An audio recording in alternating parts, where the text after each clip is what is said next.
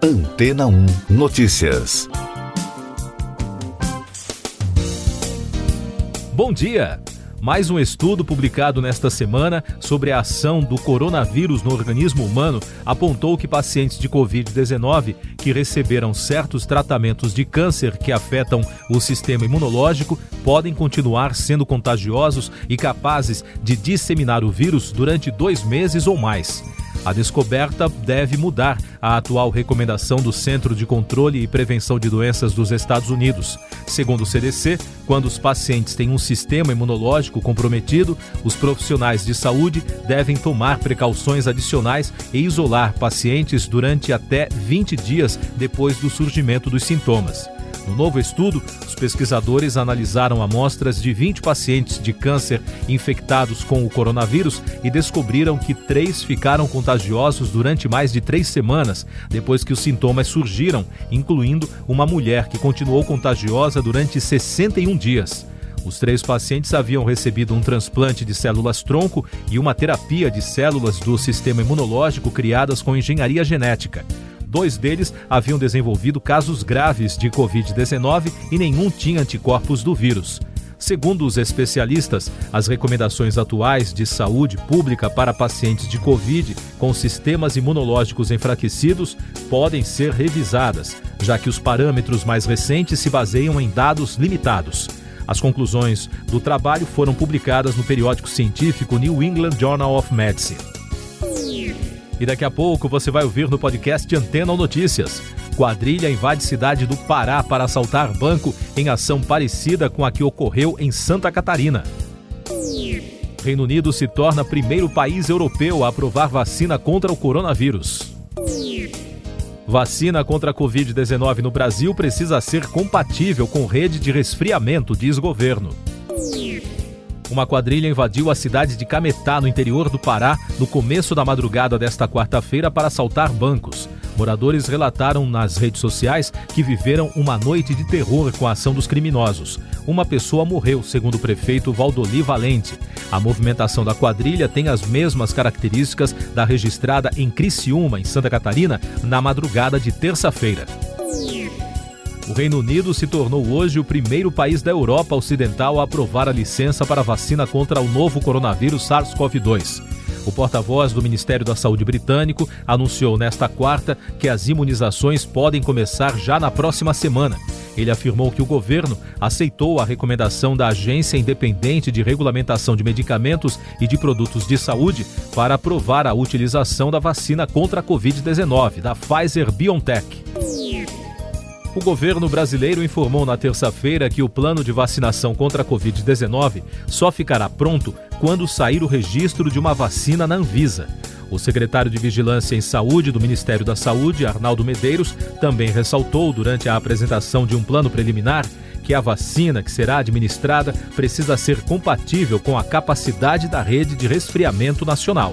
A declaração foi vista por especialistas como uma sinalização do governo de que a vacina da Pfizer contra a Covid não tem o perfil desejado.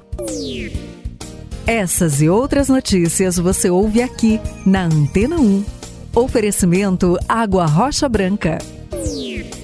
Eu sou João Carlos Santana e você está ouvindo o podcast Antena ou Notícias. O plano de imunização contra o coronavírus SARS-CoV-2 do governo italiano prevê que 202 milhões de doses da futura vacina estarão disponíveis a partir do primeiro trimestre de 2021.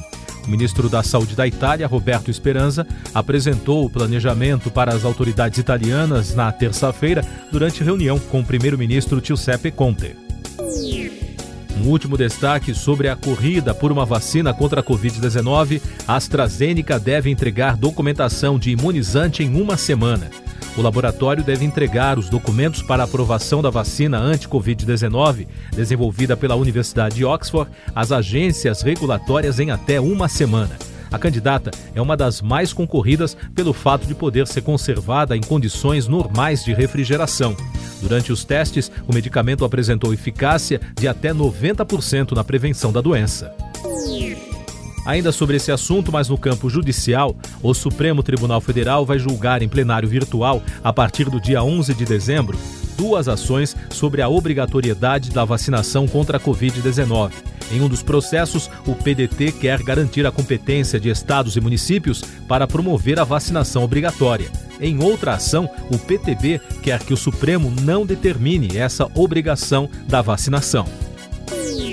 O presidente do Senado, Davi Alcolumbre, anunciou nas redes sociais que o Congresso votará no dia 16 de dezembro a Lei de Diretrizes Orçamentárias. Além disso, estão previstos na pauta da sessão a análise de 22 vetos presidenciais. Geralmente, a LDO do ano seguinte é votada no primeiro semestre, mas devido ao atraso, o orçamento deverá ser apreciado apenas em 2021. A ANEEL anuncia a volta da bandeira vermelha 2 a Agência Nacional de Energia Elétrica reativou as bandeiras tarifárias, medida que vai elevar a conta de luz nos próximos meses. Os motivos para a adoção do patamar mais alto de cobrança extra, a bandeira vermelha 2, são baixa nos reservatórios, aumento do consumo e a necessidade de acionamento das termoelétricas. Com isso, a cada 100 kWh consumidos, uma taxa de R$ 6,24 será adicionada à conta a Embraer sofreu um ataque cibernético que expôs dados da companhia. Segundo o comunicado divulgado na terça-feira, a ação ocorreu no último dia 25 e deixou sem acesso um ambiente de arquivos da empresa. A Embraer está operando com alguns sistemas em regime de contingência.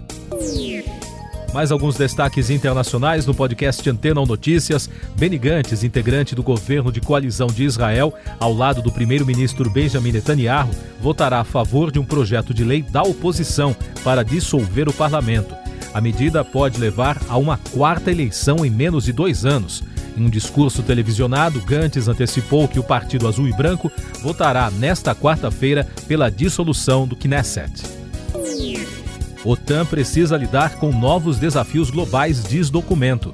Um relatório encomendado pela Organização do Tratado do Atlântico Norte indicou que a aliança militar precisa ampliar sua abrangência para lidar com a mudança climática, pandemias futuras e o terrorismo, enquanto se concentra em novas ameaças de segurança.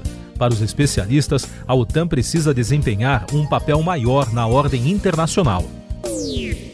A pandemia no Brasil Dados da pesquisa mensal PNAD Covid-19 do IBGE indicam que em todo o país aumentou em outubro a proporção da população que não tomou precaução contra a disseminação do coronavírus, enquanto diminuiu a quantidade de pessoas em isolamento social.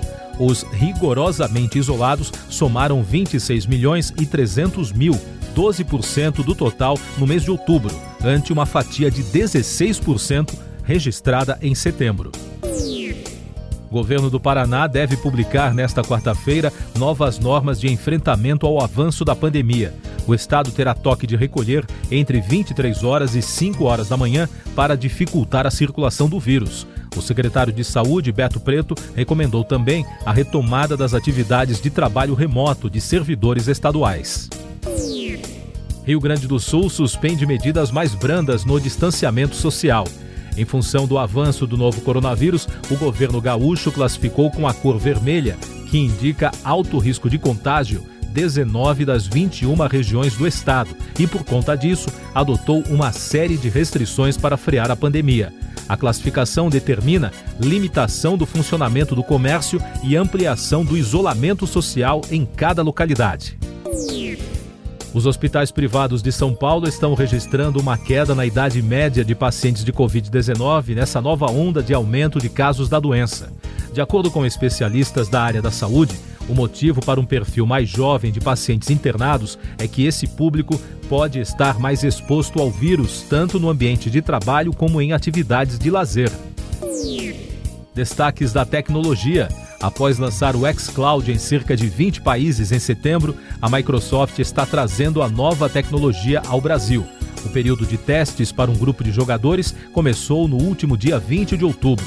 Batizado de projeto xCloud, o recurso permite acessar jogos de última geração no celular e no futuro poderá ser acessado em qualquer dispositivo com acesso à internet. Facebook anuncia que irá pagar por notícias no Reino Unido. A rede social vai pagar por conteúdo jornalístico publicado por veículos profissionais no território britânico. A empresa terá um espaço dedicado ao noticiário local a partir de janeiro, com informações que ainda não estejam disponíveis na plataforma. Há alguns meses, a rede anunciou que o Brasil seria selecionado para a iniciativa, mas, por enquanto, ainda não há data definida para a chegada do recurso por aqui. Um estudo de agências das Nações Unidas revelou que cerca de 2 bilhões de crianças e jovens menores de 25 anos não têm internet em casa. O total corresponde a dois terços dos habitantes do planeta. A situação afeta 1 bilhão e 300 milhões de crianças entre 3 e 17 anos. Em todo o mundo, 759 milhões de pessoas entre 15 e 24 anos não acessam a internet de seus lares. Turismo o Conselho de Defesa do Patrimônio Histórico, Arqueológico, Artístico e Turístico do Estado de São Paulo rejeitou o pedido de processo de tombamento do conjunto esportivo do Ibirapuera. Com isso, fica liberada a derrubada do complexo previsto para ser entregue à iniciativa privada em formato de concessão. Torre Eiffel anuncia reabertura após lockdown o ponto turístico mais visitado em todo o mundo, que está fechado desde 30 de outubro devido ao novo isolamento imposto na França para frear a pandemia, reabrirá ao público a partir de 16 de dezembro. A notícia foi publicada na terça-feira na conta oficial do Twitter do monumento francês. Também na terça, a casa de leilões Arte Curial informou que 14 degraus da escadaria original da torre foram comprados por 274.475 euros por um colecionador europeu.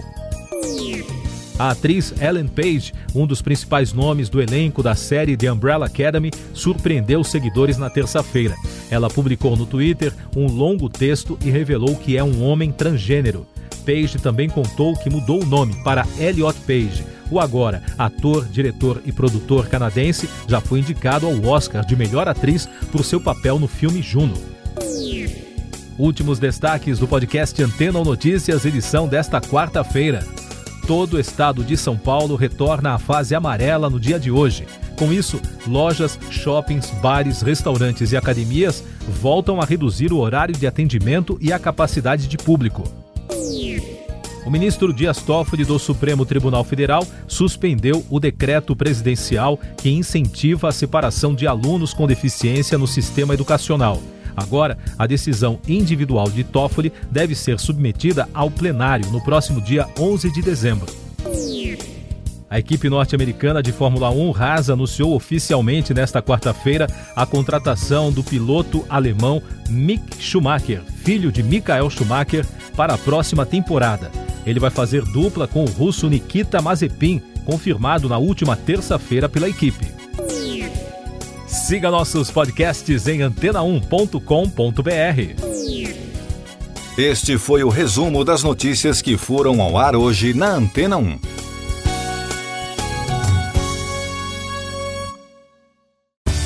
Depois de tanto conteúdo legal, que tal se hidratar com água rocha branca? O consumo regular de água durante o dia traz benefícios para a saúde, como, por exemplo, manter a pele bonita e hidratada. Rocha Branca, da fonte direto para sua casa.